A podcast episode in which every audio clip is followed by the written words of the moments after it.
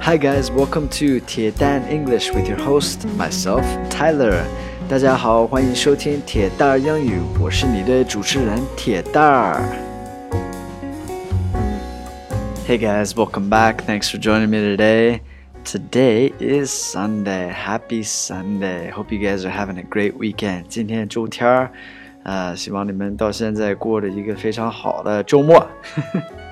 All right, today I actually just want to talk about a culture difference that I've recently really, really noticed. 今天想跟跟大家就是分享一下，就是最近，呃，我这边就是生活当中呃遇到的一个文化差异。It's a really interesting culture difference. This culture difference, culture difference 文化差异啊，culture difference um, I've known about for a long time. I've been in China for eight years. 我已经在这边八年多了，呃，所以我差不多就是我，呃，遇到过好几次，不是第一次，呃，但是总是就是习惯不了了，不能习习惯这个这个文化差异。啊、uh,，It's really interesting. I'm not saying one is right and one is wrong. They're just different. 我不是说一个是对的，一个是错的，我只是说。 真的是不一样。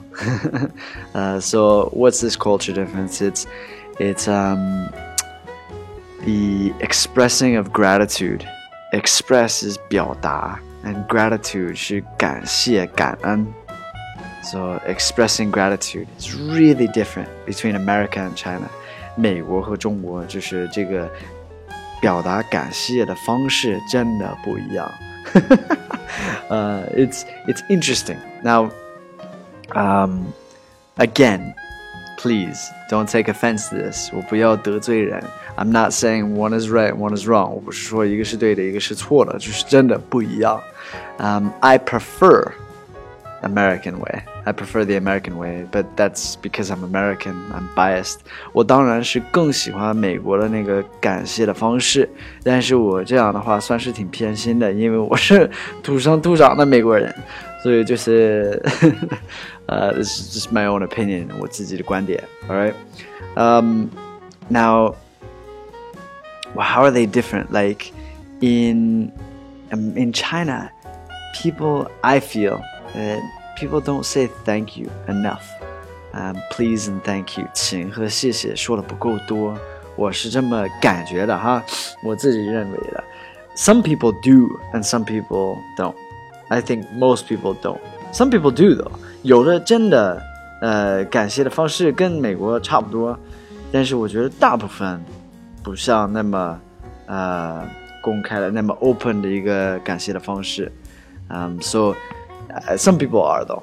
Anyway, like my what I want to tell you guys, I want to remind you guys if you're communicating with a foreigner or if you're working with a foreigner you need to really pay attention to this culture difference。所以就是，呃，这今天是提醒大家一下，就是呃，让你们有这个意识哈。你要是是跟一个呃外国人儿、外国人儿呃沟通，或者是一起工作什么的， 呃，或者是交流什么，就是一定要注意这方面。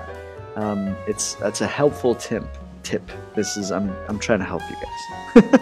so be sure when you're working with foreigners or if you're if you're spending time communicating with foreigners, trying to make foreign friends, say please and thank you. Say things like please, thank you, uh, I appreciate it, great job, this kind of thing.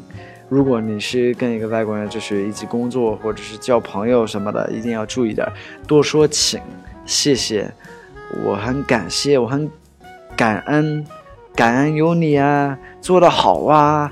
工作这个你棒棒的，就这这种的话，seriously like that's we really appreciate it，因为所有人，我觉得全世界的人都需要这种鼓励，反正我个人是这样，啊、这样认为的。所以就是比如说在喜马拉雅有这些呃粉丝给我留言说啊。铁蛋儿，我特别喜欢你这个节目啊，啊，做的棒棒的，呃，Thank you very much for your time，哒哒哒哒哒哒，我真的特别喜欢。我看到这些，我才才有动力去继续做，继续好好更新那样的。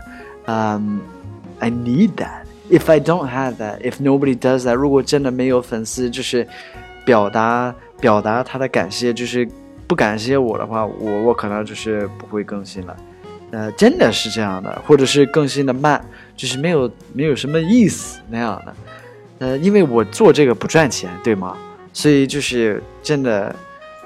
Everybody, I think everybody in the world needs this kind of thing. Anyway, recently in my life, I had this happen. 最近在我的生活当中遇到了这个问题，然后就是觉得挺可惜的。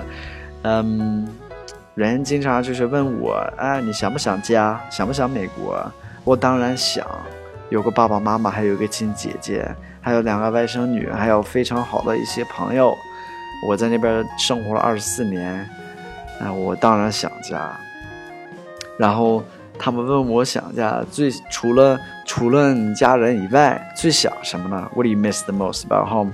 其实我最想的是几件事儿哈，就是呃除了家人以外，就是这个沟通方式比较 open。比如说你碰到一个陌生人，is like Good morning, how are you? Thank you，我给你开门，谢谢，哒哒哒哒哒哒。have a smile on their face. Oh man, I miss that. I really miss that. It's like really happy, really positive，很很积极那种乐观的态度比较多。所以你能就是你要是在大连的话，碰到我的话，能能发现吧？就是我周围的这些非常好的朋友都是这种人。我因为中国当然有这些人。 所以你们呃听这个节目的也有很多，我已经发现了，就是给我发了一些私信呢、留言呢，真的挺棒的，表达的那个感谢的方式非常好，我特别特别喜欢。So 感恩有你们，Thank you for you guys, thanks for my fans. Uh, I really appreciate, I appreciate you guys, your encouragement, 你们的鼓励，I really really appreciate that. And yeah, so today is just a, a little sharing of a culture difference. Um, Hope you guys enjoy it and uh, thank you guys again for for all your support. 非常感谢你们的支持 and yeah, have a fantastic day. 么么哒 I'll speak to you guys soon, alright? Bye bye.